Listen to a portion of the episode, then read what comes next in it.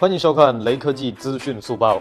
沉寂了很久的珠海小厂魅族，今天终于有了消息。魅族官方微博在植树节发文宣布，魅族十六 T 的湖光绿版本，并暗示明天早上十点将会有大事发生。魅友沸腾起来吧！根据早先的曝光情报来看，魅族十七会采用挖孔屏，摄像头横向排列，肯定是人人有份的骁龙八六五处理器。